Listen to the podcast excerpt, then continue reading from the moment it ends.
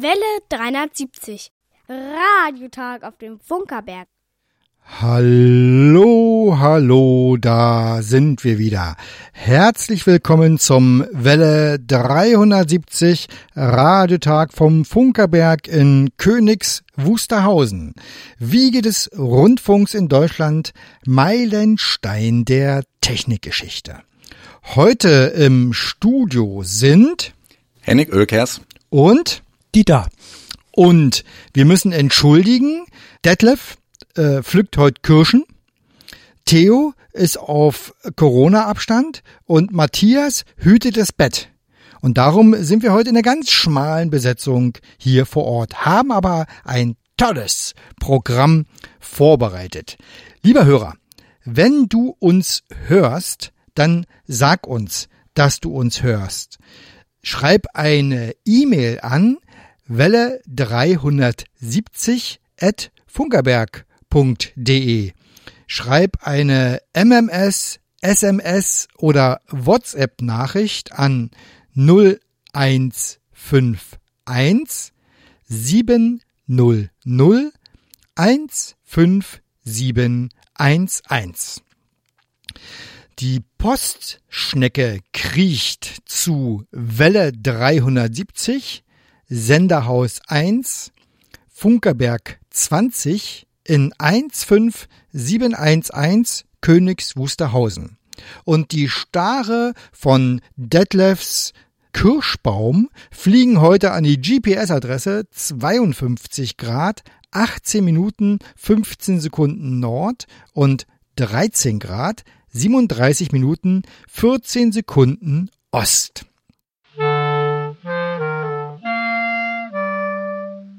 Welle 370. Eine Prise Funkgeschichte. Gesprochen von Hanna. Als Sprechmaschine bezeichnet wurde im Dezember 1877 das erste Gerät zur Aufzeichnung und Wiedergabe von Sprache und Musik patentiert, der Phonograph. Die ersten Phonographen nutzten zur Tonaufzeichnung eine dicke Zinnfolie. Die Zinnfolie war etwa 12,5 cm breit, 38 cm lang und wurde auf einer Walze befestigt. Vor dieser Walze war eine Schalldose montiert, in der sich an einer Membran eine stumpfe Nadel befand. Bei der Aufnahme bringen die Schallwellen die Membran zum Schwingen. Die Walze wird mit der Hand gedreht und führt die Zinnfolie an der Schalldose vorbei. Dabei schneidet die Nadel die Audioinformation in die Zinnfolie. Zum Abspielen wird die Schalldose wiederum an der Zinnfolie vorbeigeführt. Die Nadel tastet die aufgezeichneten Schwingungen ab und gibt diese sehr leise über die Membran in der Schalldose weiter. Beim Abspielen wurde die Zinnfolie oft beschädigt, sodass die Aufnahme nur wenige Male abgespielt werden konnte. Bekannt sind heute nur zwei erhaltene Folien, auf denen sich Aufzeichnungen befinden. Im Frühjahr 1878 erwirbt der Journalist Thomas Mason aus St. Louis einen Zinnfolienphonographen für 95 Dollar. Im Rahmen einer öffentlichen Aufführung demonstrierte er am 22. Juni 1878 dessen Funktion. Die dabei erzeugte Aufnahme gilt heute als vermutlich älteste erhaltene Musikaufzeichnung der Welt. Noch älter ist eine Tonaufnahme aus dem Jahr 1860. Der Franzose Scott wollte zu Forschungszwecken Schallwellen sichtbar machen. Dazu ließ er eine Schweinborste über eine Membran auf einer sich drehenden, mit Ruß geschwärzten Walze vibrieren. Als Ergebnis entstand eine optische Abbildung der Schallwellen. Abspielen konnte Scott seine Aufnahme nicht. Das gelang erst Forschern im Jahr 2008. Mithilfe von Computern wurden die optisch festgehaltenen Schallwellen wieder in Töne umgerechnet. Es sind zwölf Sekunden Aufzeichnungen eines französischen Kinderliedes. Die historische Aufnahme von Thomas Mason wurde im Jahr 2012 wieder hörbar gemacht. Dazu wurde die Zinnfolie per Laser abgetastet und in ein 3D-Modell umgewandelt. Mit einer virtuellen Nadel konnte die Aufnahme so abgetastet und in ein Tonsignal umgerechnet werden. Heute ist diese Aufnahme im Internet jederzeit abrufbar. Und was ist darauf zu hören? Die Aufzeichnung ist eine Minute und 18 Sekunden lang. Sie beginnt mit 23 Sekunden eines unbekannten Musikstückes, vermutlich gespielt auf einem Kornett. Es folgt eine Männerstimme mit einem Kindergedicht. Mary had a little lamp. Eine Frau kündigt den Kinderreim Old Mother Hubbard an, der wiederum von der Männerstimme rezitiert wird. Am Ende der Aufnahme hört man ein deutliches Lachen. Der Rezitator hatte sich versprochen. Ja, vielen Dank an Hanna für das Sprechen von einer Prise Funkgeschichte. Und jetzt kommen wir zu unserem Gespräch in dem Museum. Im Sender- und Funktechnikmuseum geht es vor allem eigentlich um Sendetechnik, also um die Sendeseite des äh, Übertragens von Informationen. Äh, aber wer schon mal bei uns im Museum war, der weiß, der ein oder andere Empfänger hat sich auch hier äh, in das Museum eingefunden und wird immer sehr gerne von den Besuchern bestaunt.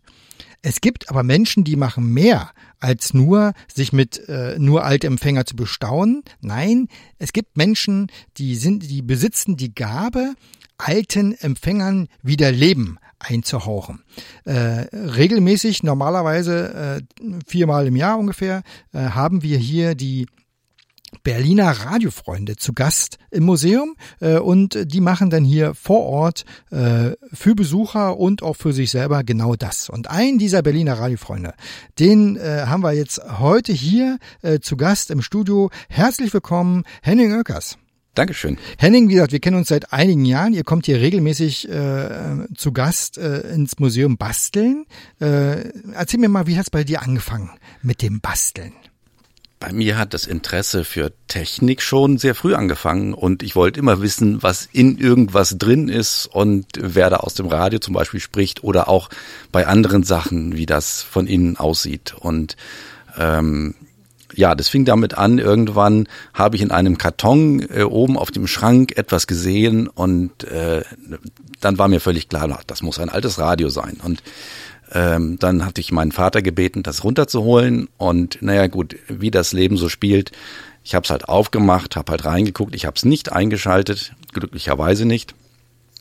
Und ich habe es irgendwann zerfleddert und es ist irgendwann im Sperrmüll gelandet. Kannst du sagen, wie alt du da warst? Da war ich vielleicht sechs oder sieben. Heutzutage hätte ich das Gerät gerne noch gehabt, aber habe ich leider nicht. Wie ging es dann weiter mit der mit dem technischen? Ne, es ging dann weiter. Äh, irgendwann war ich dann in der Realschule und interessierte mich auch für Physik und für Elektrotechnik. Und äh, ein Freund von mir hatte, äh, Freund und Mitschüler von mir, dessen Vater hatte ein Elektrogeschäft und da fielen ab und zu mal alte Radios an, die die Besitzer nicht mehr haben wollten, weil sie wollten sich eine moderne Stereoanlage kaufen. Und sowas landete dann auch mal bei uns zu Hause. Und äh, nach und nach fing man dann an, mal äh, im Gerät, äh, in solchen Geräten mal Messungen zu machen und mal zu gucken. Und wenn dann auch der, der Rade-Fernsehtechnikermeister, der einmal die Woche in den Laden kam, um Geräte zu reparieren, dem hat man dann auch über die Schulter geguckt. Und ähm, ja, daraus hat sich halt entwickelt ein Interesse für eben diese Geräte. Und wie es der Zufall wollte, äh, habe ich mich dann äh, nach Ende der Schule dafür entschieden, Radio-Fernsehtechnik wirklich zu lernen als Lehrberuf. Und das fing 1978 an und ich hatte glücklicherweise einen Lehrmeister, der wirklich Lehrmeister im wahrsten Sinne des Wortes war. Der hat sich also viel Zeit genommen. Und hat euch oder dir oder deinen Mitlehrlingen was beigebracht? Äh, der Sache immer auf den Grund zu gehen und immer nach der Ursache für irgendwas zu suchen und äh, nicht einfach nur wild Teile zu tauschen. Das führt nämlich zu nichts. Kannst du dich an den ersten sozusagen Erfolg erinnern, wo du mal einen Empfänger äh, zum Laufen gebracht hast oder zum Spielen gebracht hast? Ähm, nee, eigentlich nicht wirklich. Also ich habe eigentlich so ab dem Alter von 16 Jahren oder so schon so das meiste wieder zum, zum Leben erwecken können und ähm, ja, glücklicherweise auch nie wirklich einen großartigen Stromschlag dabei bekommen. Passiert natürlich gelegentlich, die Geräte arbeiten mit hohen Spannungen, das äh, wird sicherlich nachher auch nochmal ein Thema sein äh, für jeden, der so ein Gerät auf dem Dachboden findet und meint, es mal einschalten zu sollen. Äh, nein, sollte man nicht machen, definitiv nicht. Wie ist denn das, wenn du jetzt ähm, sozusagen die äh, Empfängergeneration der 30er, 40er, 50er Jahre dir anguckst und das, was heute so als Empfänger verkauft wird, äh, da gibt's ja elementare Unterschiede. Ähm, was das Reparieren angeht, aber auch was die Funktionalität angeht. Äh, schlägt dein Herz da ganz klar für eine von den beiden Seiten? Äh, für mein Herz schlägt definitiv für Geräte aus der Wirtschaftswunderzeit äh, ab Mitte der 50er Jahre bis Ende der 50er Jahre und ähm, ja, teilweise auch noch Geräte, die dann schon Stereo haben. Äh, wobei da wurden dann die Gehäuseformen weniger interessant, die wurden dann einfach nur eckig und äh, das mag ich nicht so besonders. Also dann frage ich gleich, was macht dann so eine Geräte aus und was macht die Faszination da aus? Äh, die Faszination macht aus, dass da ein Gerät steht, was A äh, aufwendig gestaltet aussieht und was, wenn es repariert ist, hervorragend funktioniert und hervorragend klingt. Deutlich, in meinen Augen, deutlich besser als das, was man heute für viel Geld zu kaufen kriegt. Wie kommt das? Äh, das liegt daran, dass damals die Geräte, bevor es großartig Fernsehen gab, im Prinzip das war, wo die Leute ihr Geld drin angelegt haben. Und wenn man sich vorstellt, was die Geräte damals gekostet haben, anständiges Radio, 50er Jahre, fing bei 400 D-Mark an. Das war ein halber Monatslohn eines Facharbeiters.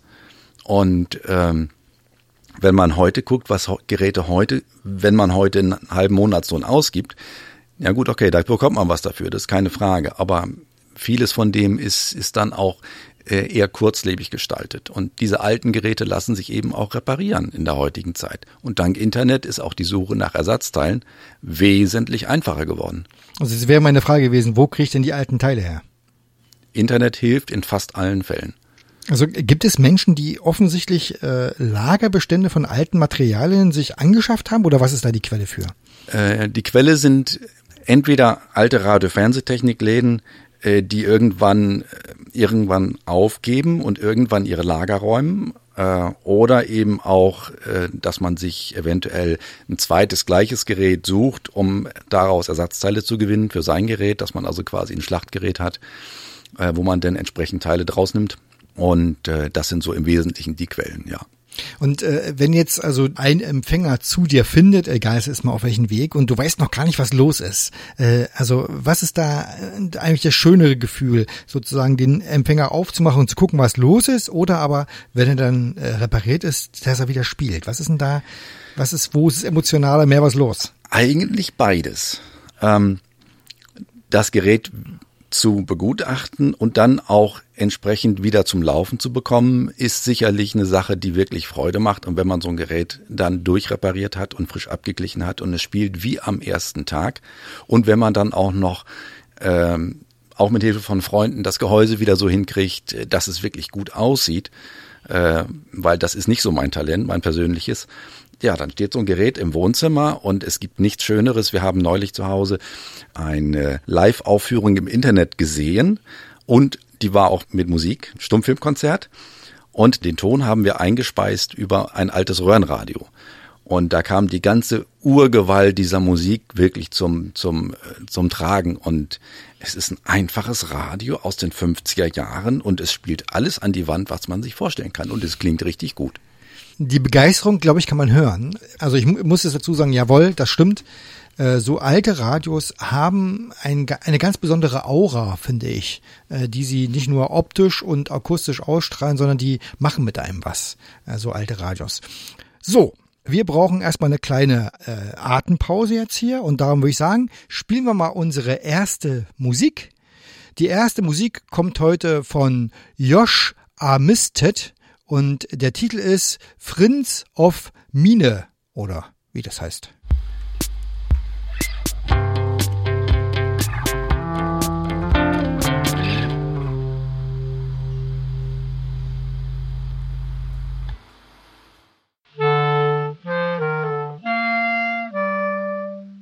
Welle 370. Radiotag auf dem Funkerberg. Wunderbare Musik hier bei Welle 73 und wir sind mittendrin in unserem Gespräch im Museum. Wir haben uns gerade schon darüber unterhalten, wie es so ist, äh, wenn man alten Empfängern wieder Leben einhaucht. Und wir haben uns vorgenommen, wir machen mal, wir machen mal virtuell, gehen wir mal einen, einen Instandsetzungsprozess mal einen durch. Also das Gerät jetzt steht jetzt auf dem Tisch. Was ist das Erste, was ich damit tue? Also grundsätzlich erstmal sollte man sich darüber im Klaren sein, dass in diesen Geräten äh, lebensgefährlich hohe Spannungen sind. und man da nicht so ohne weiteres reingreifen sollte. Und man sollte auch sicherlich nicht ohne Sachverstand diese Geräte einfach mal einschalten. Weil häufig ist es so, dass wenn Geräte lange gestanden haben und man schaltet sie einfach mal so ein, um mal zu probieren, was denn noch geht, damit richtet man in der Regel einen unwiederbringlichen Schaden an oder hat zumindest die Gefahr, dass das passiert weil manchmal ist eine zu starke Sicherung drin oder die Sicherung ist geflickt, ähm, irgendwelche Bauteile sind kaputt, die dazu führen, dass andere Bauteile überlastet werden und das ist dann in der Regel der Netztrave und wenn der kaputt ist, dann wird's spannend. Wie mache ich also den, den ersten Einschaltvorgang richtig? Den ersten Einschaltvorgang äh, macht man normalerweise als, als Techniker mit einer Strombegrenzung, dass man also einen Regeltravo hat, mit dem man die Spannung langsam hochdrehen kann und eine, äh, eine Stromanzeige hat, mit der man die Stromaufnahme sehen kann. Ähm, das ist grundsätzlich erstmal das Erste, was man macht. Und man muss natürlich das Gerät daraufhin prüfen, ob irgendwelche äh, Entstörkondensatoren eingebaut sind, die aufgrund ihres Alters die Isolation verloren haben und die möglicherweise die äh, Sicherheit gefährden. Weil bei den Radios ab Mitte der 50er Jahre ist es in der Regel so, dass man das Chassis, das Metallchassis relativ gefahrlos anfassen kann. Es sei denn, solch ein Kondensator ist kaputt. An der Stelle will ich vielleicht gleich mal auf die, auf den sogenannten Allstromempfänger kommen. Bei dem war das ja nicht so. Wo liegt da die Gefahr? Beim Allstromempfänger ist es so, dass ein Pol des, der, der, der, der Steckdosenleitung direkt mit dem Chassis verbunden ist. Und je nachdem, wie rum der Stecker in der Steckdose steckt, führt das Chassis volle Netzspannung gegen Erde. Und da ist Anfassen wirklich lebensgefährlich. So, jetzt habe ich also so ein äh, Radio, also ähm, ich vermute, man macht es erstmal auf, oder? Aufmachen, aufmachen, gucken, ein bisschen sauber machen aussieht. oder ähm, sauber nicht? machen erstmal noch nicht. Ah, okay sondern äh, und wenn dann sehr, sehr vorsichtig. Also das, was an Staub drin liegt, kann man natürlich mal versuchen, mit einem langen Pinsel oder ähnlichem rauszubekommen, aber man muss sich da auch darüber im Klaren sein, man kann sehr leicht was kaputt machen. Mhm. Weil manchmal liegen leichte, liegen dünne Drähte offen, manchmal sind irgendwelche äh, Bauteile, wo man dann dran stößt und, und die man dann vielleicht auch mal bei der ungeschickten Bewegung abbricht oder äh, ähnliches. Und das ist natürlich auch immer blöd. So, jetzt drehe ich langsam die Spannung hoch und beobachte, was passiert. woran mache ich was fest? Woran beobachte ich was? Irgendwann sieht man, dass die Skalen, dass die Skalenlampen leuchten. Irgendwann sieht man, äh, dass die Röhren anfangen zu glimmen und irgendwann hört man ein leises Brummen aus dem Lautsprecher. Und ja, wenn das Gerät funktionsfähig ist, würde man dann auch nach kurzer Zeit sehen, dass das magische Auge, wenn eins da ist, aufleuchtet ähm, und dass dann irgendwann auch was zu hören ist. Und wenn es jetzt anfängt, äh, komisch zu riechen, vermute ich, äh, dann äh, was macht man dann? Komisch riechen kann immer zwei Ursachen haben. Entweder es ist viel Staub im Gerät, der auch vielleicht noch ein bisschen feucht ist, äh, oder aber irgendwas wird zu warm.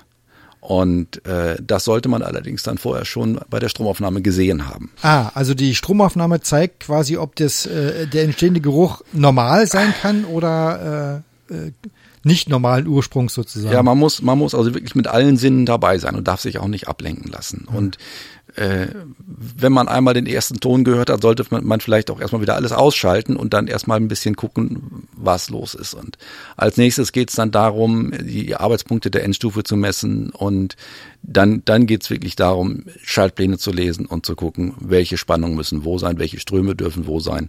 Das muss alles geprüft werden. Gibt es eine bestimmte Reihenfolge, wie man da vorgeht? Was weiß ich, von der Vorstufe bis zum Verstärker oder wie macht man das? In der Regel fängt man im Netzteil und in der Endstufe an. Und äh, das sind erstmal die wichtigsten Sachen, wo wirklich dann auch Schäden entstehen können und auch Schäden durch lange Lagerung. Der Rest ist eigentlich relativ äh, unspektakulär. Entweder es geht oder es geht nicht. Wenn es nicht geht, kann man es reparieren. Aber äh, gerade Endstufe und Netzteil, wenn da irgendwas kaputt ist, dann kann das äh, relativ schnell zu Folgeschäden kommen, die dann unwiederbringlich äh, wichtige Ersatzteile erfordern, die man letzten Endes nur im Schlachtgerät findet. Jetzt haben wir ja schon den Kondensator als ähm, durchaus häufiges äh, Fehler, also durchaus häufige que Fehler genannt. Ähm, erstens, warum gehen die Dinger kaputt und kann man die auch irgendwie historisch gerecht sozusagen restaurieren? Also zum einen kaputt gehen sie deswegen, weil damals waren Kondensatoren ähm, die ja aus zwei Metallplatten bestehen, im Prinzip, die einfach nur aufgewickelt sind. Und damit sie sich nicht berühren, hat man da Papier zwischengetan. Und damit das Papier keine Feuchtigkeit bekommt, hat man die Enden des Kondensators mit Teer abgedichtet. Das funktioniert auch, das funktioniert auch zehn Jahre lang. Aber man muss sich darüber im Klaren sein, dass die Geräte aus Anfang der 50er Jahre heute eben knappe 70 Jahre alt sind. Und so lange funktioniert es in der Regel nicht. Und äh, das führt dazu, dass eben diese Kondensatoren äh, undicht werden. Das Papier zieht Feuchtigkeit. Äh, die Isolation ist nicht mehr hundertprozentig und das kann an bestimmten Stellen des Gerätes eben zu massiven Problemen führen. Und man kann entweder die Bauteile einfach ersetzen durch moderne Bauteile, ist überhaupt kein Problem. Und man kann, wenn man es denn will, äh, die alten Kondensatoren, die in der Regel aus einer Kunststoff, aus einem Kunststoffröhrchen bestehen, die kann man aushöhlen und kann neue Kondensatoren reinsetzen. Es gibt Leute, die machen das. Und dann sieht es äh, aus, wie es vorher aussah, obwohl was Neues drin ist. Das richtig. Ja. Ah, und was ist das, also neben dem Kondensator, was ist das äh, anfälligste Bauelement in so einem alten Empfänger? Ja gut, Röhren sind ein Verschleißteil. Äh, die meisten Röhrentypen sind aber heutzutage noch zu kriegen. Äh, das ist nicht das allergrößte Problem. Es gibt einige spezielle, die relativ teuer geworden sind, aber ansonsten geht das. Habe ich mich immer schon gefragt, sind diese Röhren, die man heute kaufen kann, Altbestände? Wurden also so viel mehr hergestellt oder gibt es noch Firmen, die neue Röhren bauen? Es gibt in äh, Russland noch Firmen, die noch Röhren herstellen. Ähm, es gibt auch, ich glaube, in China noch Firmen, die Röhren herstellen. Aber äh, ansonsten gibt es auch noch jede Menge Altbestände und jedes Schlachtradio bringt natürlich auch Röhren mit, wenn sie noch drin sind. Und es gab auch vor 20, 30 Jahren schon Leute, die aus alten Radios einfach die Röhren rausgezogen haben, den Rest weggeschmissen haben. Und auf irgendwelchen Radioflohmärkten oder so findet man dann jemanden, der dann plötzlich sagt, ich habe hier Röhren, die sind auf dem Röhrenprüfgerät geprüft worden, die sind noch gut, die werden dann verkauft. Und jetzt habe ich also ähm, das Gerät durchgemessen und ähm, funktioniert erstmal wieder alles. Wie sorge ich aber dafür, dass es auch einen guten Empfang hat? Also dass auch das Ding einem so wirklich wieder, wie du vorhin gesagt hast, funktioniert wie vor 70 Jahren. Naja gut, äh, bei den meisten Geräten stimmt der sogenannte Abgleich noch, also das, äh, die Einstellung des Gerätes auf optimalen Empfang. Äh, die durchzuführen ähm, oder den Abgleich neu durchzuführen, ist eine Sache wirklich für jemanden, der sich damit auskennt. Ansonsten sollte man da definitiv nirgends dran drehen. Ähm, es gibt leider viel zu viel. Ja, hier, ja, hier die, entsteht gerade schon. Ja. hier entsteht gerade Gelächter. äh, jemand, der ein Gerät bringt, so nach dem Motto: Ich habe schon überall dran gedreht, aber es hat nichts geholfen. So ein Gerät ist dann teilweise auch unwiederbringlich tot. Dieter, warum lachst du da so? Also das, äh, was erheitert dich daran? Na, das ist doch der alte Witz. Da kommt jemand mit seinem Radio und ich habe schon mal alle Schrauben angezogen. Muss man für den Laien sagen. Das sind dann natürlich auch die Kerne von den Bandfiltern, mit denen die Frequenzen eingestellt werden. Und wenn es vorher noch funktioniert hat, kann man dann sicher sein, jetzt ist alles tot. Und besteht aber rein theoretisch die Möglichkeit, auch in so einem Empfänger das noch wieder hinzukriegen?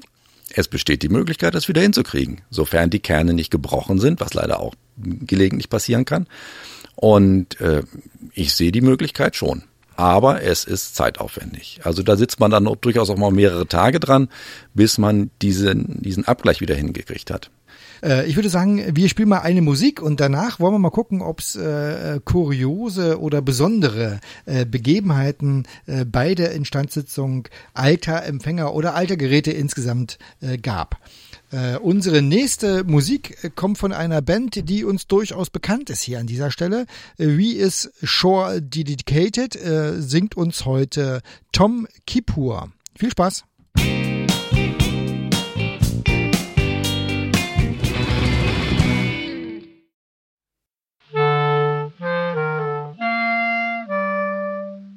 Welle 370. Radiotag auf dem Funkerberg.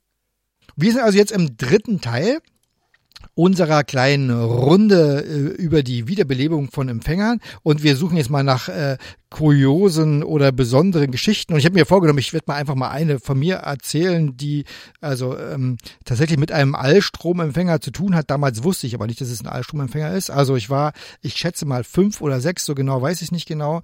Ich weiß nur, dass ich bei meinem Opa und Oma im Haus äh, im Schlafzimmer war äh, und sollte schlafen. Und da stand halt ein alter Empfänger, ein altes Röhrengerät und den habe ich eingeschaltet und ich konnte aber nichts empfangen. Und ich weiß nicht wieso, auf alle Fälle beugte ich mich über den Empfänger und sehe, da hinten äh, ist ja der Antennenstecker oder irgendwie nicht richtig drinne. Also auf alle Fälle guckten da Kabel aus dem äh, Radio raus. Und ordentlich wie ich bin, wollte ich den Stecker wieder richtig reinstecken und habe tierisch eine gesemmelt gekriegt.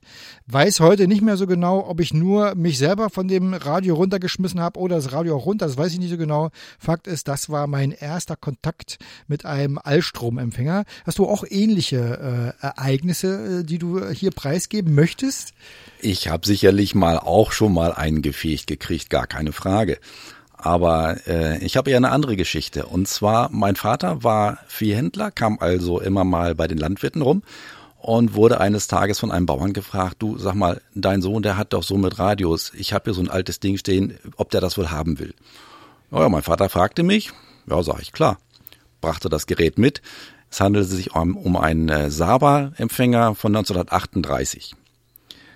Den habe ich dann in den Keller gestellt, in meinen kleinen Bastelkeller und der roch irgendwie so komisch. Und dann, wo stand der denn? Ja, der stand im Kuhstall. Dieses Gerät lief also im Kuhstall und wurde immer, wenn Melkzeit war, einfach eingeschaltet, spielte auf Mittelwelle und wurde dann wieder ausgeschaltet. Naja gut, dieses Gerät habe ich mich, diesen Gerätes habe ich mich dann angenommen und habe das dann auch soweit zum Laufen gekriegt und war ganz stolz, dass ich mit diesem Gerät im Keller Radio Kairo gehört habe eines guten Tages. Und äh, ja, wie das eben so spielte, ein paar Wochen später fragte mein Vater mich, du, die haben noch ein Radio, das steht da im, auch irgendwo rum, willst du das auch haben? Ja, klar. Das war ein Radioempfänger von 1955. Jetzt wusste ich also, dass dieses Radio aus dem Kuhstall seit 1955 da steht. Im Kuhstall. Hat es jemals aufgehört zu riechen? Ja, es hat aufgehört. Es hat aufgehört. Es stand, äh, ich habe es dann in den Schuppen gestellt und da stand es etliche Wochen und ähm, es hat irgendwann aufgehört zu riechen. Ja, okay. Äh, hast du so einen ganz besonderen Empfänger, den du so, wo dich so ganz besonders freust, dass du ihn hast oder dass du ihn wieder zum Laufen gekriegt hast? Ähm, also ich habe einen Empfänger, über den freue ich mich besonders, dass ich ihn habe. Ähm, den habe ich aber nicht unbedingt selber zum Laufen gebracht, sondern das hat ein guter Freund von mir gemacht. Und das Gerät hat Festsendertasten. Es sind also sechs Tasten vorhanden.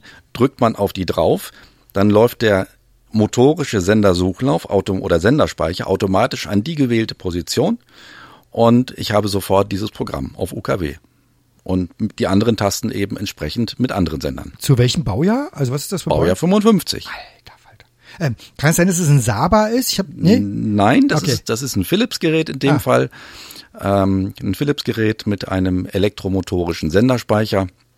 Sowas ähnliches gab es bei Grundig auch. Bei Saba gab es einen Sendersuchlauf. Ach genau. Also wie macht man einen Sendersuchlauf mit einem äh, Radio, was eine, Se eine Seilenskala quasi hat? Da sitzt ein Motor drin, der wird von einer Röhre angesteuert.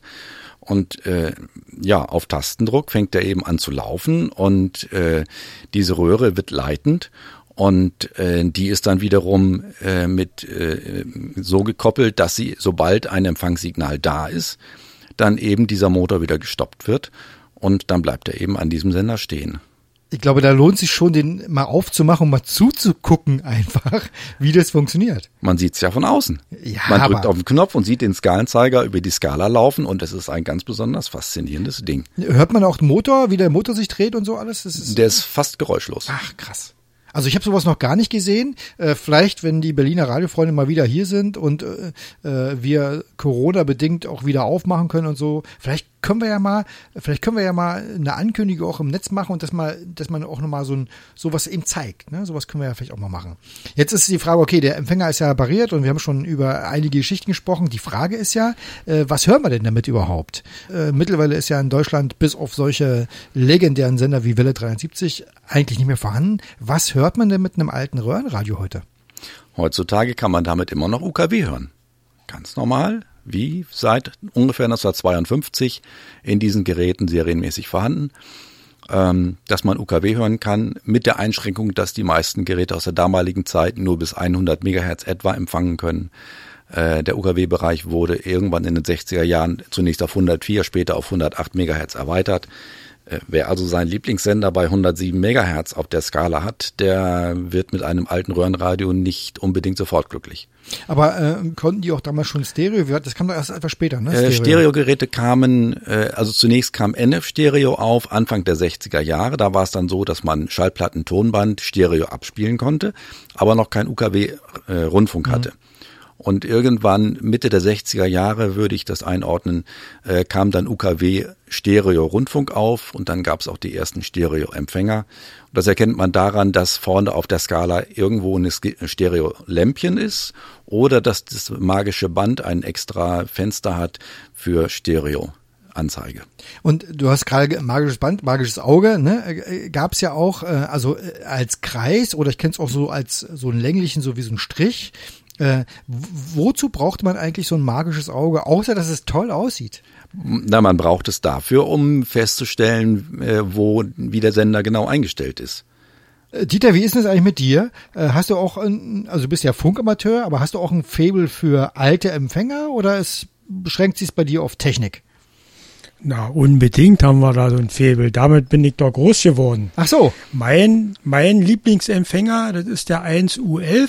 Das ist ein Audion aus den 50er Jahren. Langmittel-Kurzwelle mit der UIL 51 drin. Da habe ich so meine ersten Sporen verdient, weil das, es war ein sehr pfiffiges Radio. Aber, äh, ja, man konnte da drinnen viel rumbasteln. Ohne dass man da groß was kaputt gemacht hat. Und wer ihn mal mit so einem Röhrenradio angefangen hat, der kommt da nicht wieder von los. Kannst du das bestätigen? Das kann ich bestätigen, ja. Also, Eindeutig. Ich sehe hier zwei Herren mit leuchtenden Augen vor mir sitzen.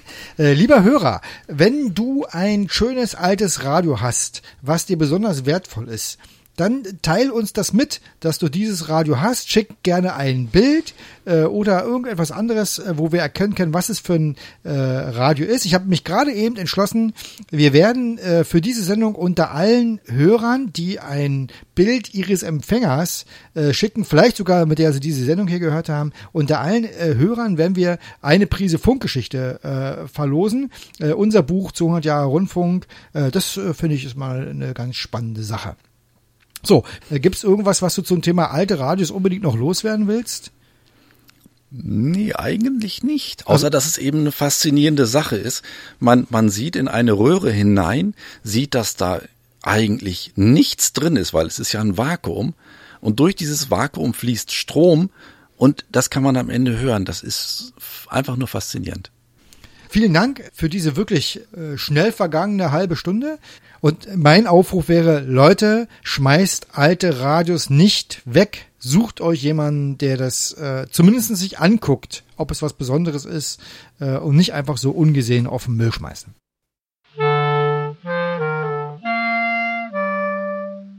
Welle 370. Die Funkerberg-Nachrichten. Gesprochen von Jerome. Museum bereitet Öffnung vor. Das Sender- und Funktechnikmuseum auf dem Funkerberg der Rundfunkstadt ist vorerst weiter geschlossen. Im Zuge der beginnenden Lockerungen wird aber auch hier über Möglichkeiten nachgedacht, wie eine Öffnung des Museums möglich sein könnte. Dabei sind die besonderen Bedingungen des Museums zu beachten. Ein entsprechendes Öffnungs- und Hygienekonzept unter Beachtung der aktuellen Abstandsregeln wird derzeit erarbeitet Ziel ist es, am letzten Sonntag im Juli mit einer Vorführung des 1000 PS Dieselmotors zu beginnen. In jedem Fall wird ein Besuch des Museums vorerst nur nach Anmeldung möglich sein. Sobald eine endgültige Entscheidung getroffen ist, wird dies auf der Webseite des Museums bekannt gegeben. Weiterhin ausfallen müssen die Veranstaltungen zum Jubiläumsjahr 100 Jahre Rundfunk. Mit unseren Kooperationspartnern führen wir derzeitig Gespräche über die Verschiebung einiger Veranstaltungen in das Jahr 2021. Ich und mein Radio. Am 25. September 2020 eröffnet im Museum für Kommunikation eine ganz besondere Ausstellung On Air 100 Jahre Radio. 100 Jahre Radio beleuchtet Erfolge, Brüche und Zukünfte des ersten elektronischen Massenmediums der Welt. Ausgangspunkt dieser Ausstellung ist das Weihnachtskonzert am 22. Dezember 1920 vom Funkerberg in Königs Wusterhausen. Und du kannst nun Teil dieser Ausstellung werden, denn das Museum für Kommunikation Berlin ruft Interessierte zum Mitmachen auf. In dem Aufruf heißt es, für die Ausstellung On Air 100 Jahre Radio suchen wir Fotos von Ihnen und Ihren Radios. In der Küche, im Wohnzimmer, wo immer Sie zuhören, machen Sie einen Schnappschuss von sich und Ihrem Lieblingsradio. Alle Fotos der Teilnehmenden werden auf der Internetseite veröffentlicht und die besten in der Ausstellung gezeigt. Mit etwas Glück kannst du mit deiner Teilnahme ein Digitalradio von Technisat gewinnen. Weitere Informationen zur Aktion findest du im Internet unter radio.museumsstiftung.de. ARD öffnet die Archive. Rundfunkliebhaber sollten sich den 27. Oktober 2020 im Kalender vormerken. An diesem Tag ist UNESCO-Welttag des audiovisuellen Erbes. Aus diesem Anlass werden die ARD und das Deutsche Rundfunkarchiv zahlreiche Beiträge aus ihren Archiven im Internet zur Verfügung stellen zu sehen sein werden Videobeiträge aus Sendungen wie der NDR Nordschau, dem Berliner Fenster oder dem Sport im Südwesten. Aufgrund der rechtlichen Situation betrifft dies Sendungen bis zum Jahr 1966. Und auch die Veröffentlichung von Audiobeiträgen wird derzeit vorbereitet. Um die Inhalte verfügbar zu machen, wird die Nutzung von Creative Commons Lizenzen vorbereitet. So können diese historischen Dokumente auch zum Beispiel in der Bildung oder anderen Internetseiten genutzt werden. Also nicht vergessen, am 27. Oktober geht es los. Bergfunk Open Air. Das Bergfunk Open Air 2021 ist auf den 6. und 7. August 2021 verschoben. Unter bergfunk-openair.de gibt es Informationen, was die Verschiebung genau bedeutet. Ganz wichtig, für 2020 gekaufte Karten sollten gut aufgehoben werden. Sie behalten für das nächste Jahr ihre Gültigkeit. Sobald es neue Informationen gibt, hört ihr diese in den Funkerberg-Nachrichten von Welle 370. Das Wetter im Studio sind es 24 Grad. Und das schon seit vielen Jahren ganz kontinuierlich. Vielen Dank, äh, Jerome, für das hervorragende Sprechen unserer Funkerberg-Nachrichten. Und an dieser Stelle spielen wir immer eine ganz spezielle Musik. Eine, die zwar GEMA-frei ist, aber eben nicht diese Creative Commons Lizenz hat. Heute ist mal wieder etwas von DMC, mein persönlicher äh, sozusagen äh, Rapstar. Äh, ähm, heute ist was von DMC dran. Wir spielen Es ist gut in einem Remix von äh, 2020. Yeah, yeah.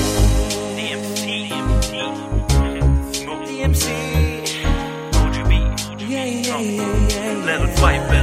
Es gut, dass es vorbei ist.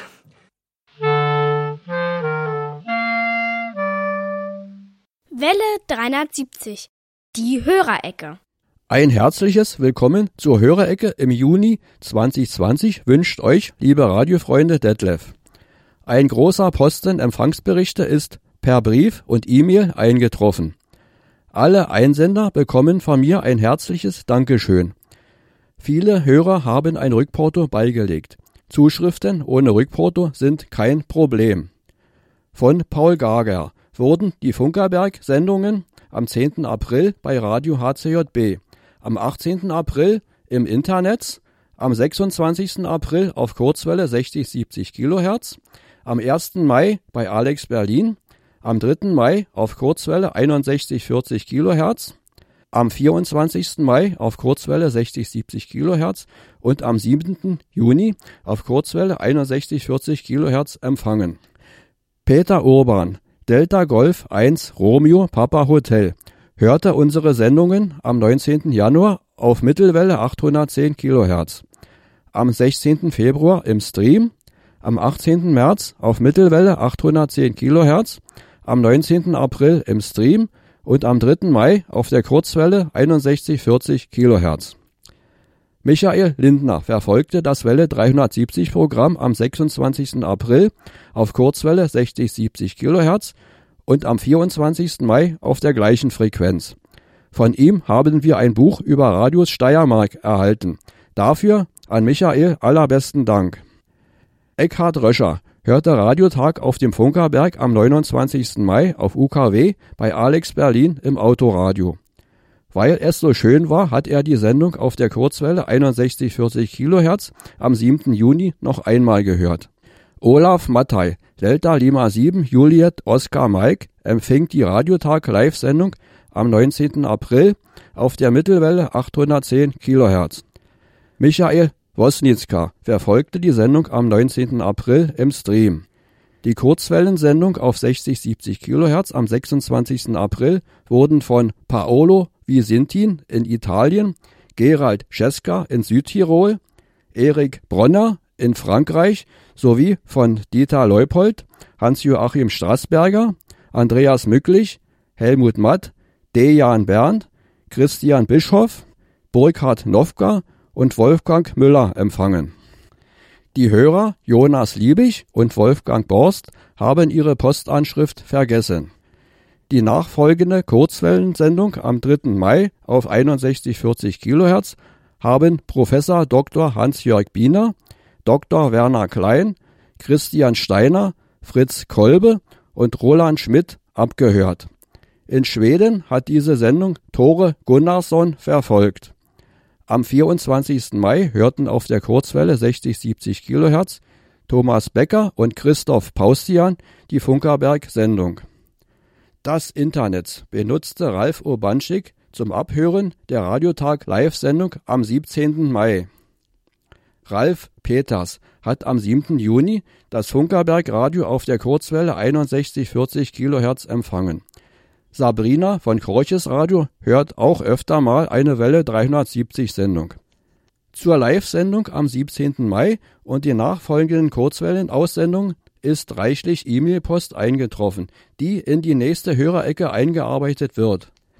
An dieser Stelle habe ich die Hörerpost-Eingangsliste abgearbeitet. Auf weitere Post freue ich mich sehr, besonders von Hörern, die noch nicht an uns geschrieben haben. Ich wünsche euch guten Empfang auf unseren Verbreitungswegen und bleibt gesund. Schöne Grüße aus der Rundfunkstadt, euer Hörerpostbearbeiter Detlef.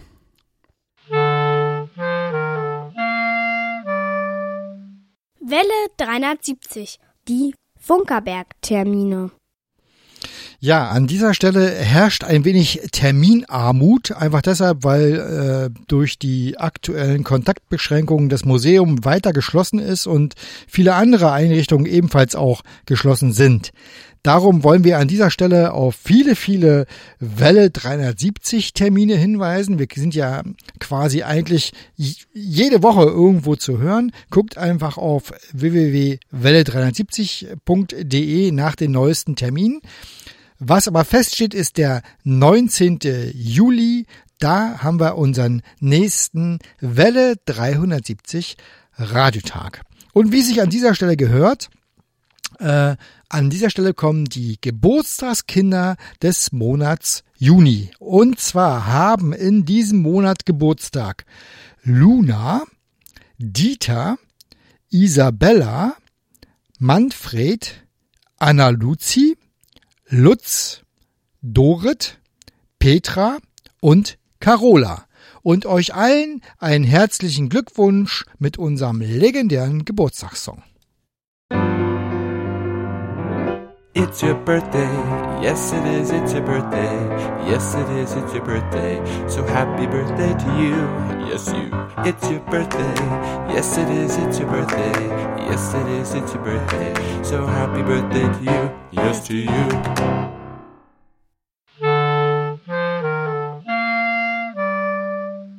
Welle 370.